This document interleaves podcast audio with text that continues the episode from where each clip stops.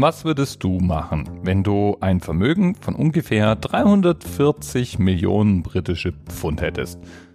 Klar kann man nicht so gut beantworten. 340 Millionen britische Pfund, was ist denn das überhaupt in Euro? Ich helfe dir, das sind ungefähr 402 Millionen Euro. Was würdest du mit denen tun? Mal kurz ein bisschen drüber nachdenken.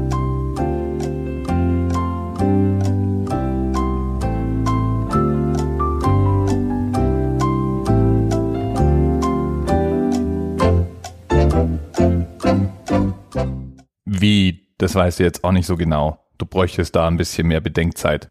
Gibt's nicht, dieser Podcast hat schließlich einen Ruf zu verlieren. Und drum lassen wir uns einfach mal erklären, was man mit so viel Geld anfängt. Das ist nämlich auch ganz einfach. Diese 340 Millionen britische Pfund sind ja nicht aus der Luft gegriffen, sondern das ist das Privatvermögen der Queen. Und das wurde etwas genauer in der Öffentlichkeit seziert, als bekannt wurde, dass die Queen 369 Millionen Pfund für die Renovierung des Buckingham Palace hat springen lassen. Und weil die Queen ja nun mal gewissermaßen vom Staat bezahlt wird, und das sind im Jahr so ungefähr 40,1 Millionen Pfund, wird eben auch ihr Ausgabeverhalten dokumentiert. Das heißt, man kann nachschlagen, wofür sie zumindest mal die größeren Ausgabeblöcke verwendet hat.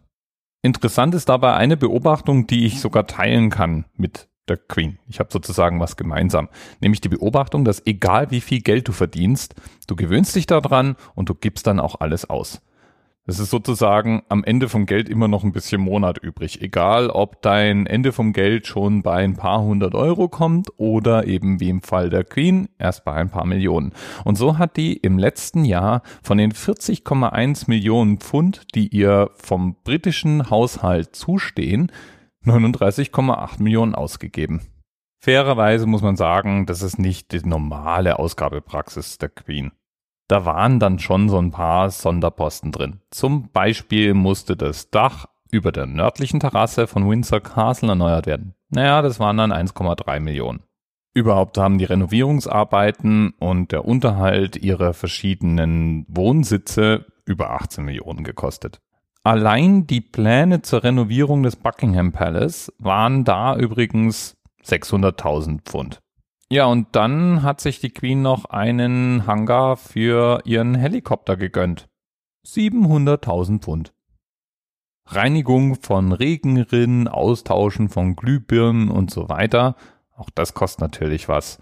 4,3 Millionen. Wäsche waschen und Co. Die königliche Unterwäsche plus die Wäsche aller anderen plus natürlich Polster und so weiter sind immerhin 700.000 Pfund im Jahr. Für die Queen arbeiten zurzeit 431 Menschen und auch die verdienen natürlich was. Im Mittel bekommen die 35.000 Pfund im Jahr und das summiert sich dann auf 19,5 Millionen auf. Und wird einer dieser Mitarbeiter mal unplanmäßig entlassen, ja, dann gilt auch in dem britischen Königshaus, was in großen Unternehmen gilt, eine Abfindung steht da manchmal an. Und letztes Jahr hat die Queen fünf Leute rausgeworfen und ungefähr 209.000 Pfund in Abfindungen bezahlt. Das ist allerdings noch verhältnismäßig billig. Da war das größte Paket 50.000 Pfund. Würde die Queen denjenigen rauswerfen wollen, der sich ganz generell um ihre gesamte Haushaltsführung kümmert, dann müsste sie den Earl of Peel feuern. Der ist nämlich Chairman des sogenannten Lord Chamberlains Committee. Und das wiederum, das sorgt dafür, dass die königlichen Haushalte wie am Schnürchen funktionieren. Und der allein verdient 99.000 Pfund im Jahr. Da wäre dann auch die Abfindung wahrscheinlich höher. Strom, Wasser und so weiter, du ahnst es, kostet auch Geld. Also auch bei der Queen. Und die Queen verbrät ungefähr das 2000-fache des durchschnittlichen UK-Haushaltes und produziert damit 1,6 Millionen Pfund Kosten. Essen und Trinken im Jahr ungefähr 1,4 Millionen. Wirkt fast günstig, wenn man sich so überlegt, wie viele Menschen von der Queen im Schnitt wahrscheinlich bekocht werden müssen. Das sind dann immerhin rund 96.000 Gäste und die bechern auch ganz schön was weg. Ungefähr eine halbe Million Pfund wurden für Wein und Schnäpse und Alkoholiker ausgegeben. Aber man kann nicht nur gut essen und trinken mit der Queen, die hat auch einen Sinn für moderne Technologien und deswegen investiert sie im Jahr ungefähr 2,6 Millionen in aktuelle technologische Systeme. Xboxen, Playstations, Laptops und so weiter. Trotzdem schreibt die Queen noch richtig Post. Zum Beispiel Weihnachtskarten, Grußkarten, Geburtstagskarten, Karten rund um ihren 100. Geburtstag und was sonst noch so an Geschriebenem anfällt. Ungefähr eine Million Pfund wird deswegen im Porto angelegt. 232.000 Karten hat sie alleine zu ihrem 100. Geburtstag verschickt. Und das Dreifache ging raus, als ihre diamantene Hochzeit anstand. Das ist schon eine Menge Freunde so. Da kann ich mit meinem paar Facebook- und Twitter-Followern echt einpacken. Natürlich ist die Queen auch öfters mal unterwegs und natürlich reist die Queen auch nicht einfach mal so in der Holzklasse. Ich schätze mal, da hat sie nicht mal eine Vorstellung von, wie sich das anfühlt. Allerdings kann ich ihr da überhaupt nicht übel nehmen, dass sie auf Komfort hin optimiert. Immerhin muss sie um die 3000 Termine im Jahr bewerkstelligen. Und deswegen produziert die Queen um die 4 Millionen Pfund Reisekosten. Einer davon kann schon mal relativ teuer sein. So war zum Beispiel der Trip nach Deutschland 64.000 Pfund teuer. Und natürlich zahlt die Queen nicht nur ihre eigenen Trips.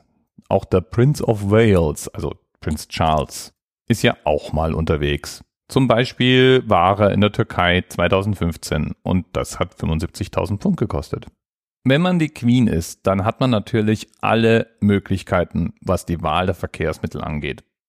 Und so hat sie im Lauf des letzten Jahres 1,7 Millionen für ihren eigenen geleasten Heli ausgegeben, 1,1 Millionen in Flugzeuge investiert und Auto und Züge kosten die Queen so in etwa eine Million. Und wenn man so viel unterwegs ist, dann hat man ja irgendwie auch Verständnis dafür, wenn man sich hin und wieder mal ein Gläschen gönnt. Ihr Lieblingschampagner kostet um die 80 Pfund pro Flasche. Das ist ja im Vergleich zu einem anderen ein Schnäppchen. Bis bald. TMRS 10, 9, 8. The experience of 47 individual medical officers. Was hier über die Geheimzahl der Illuminaten steht. Und die 23. Und die 5. Wieso die 5? Die 5 ist die Quersumme von der 23.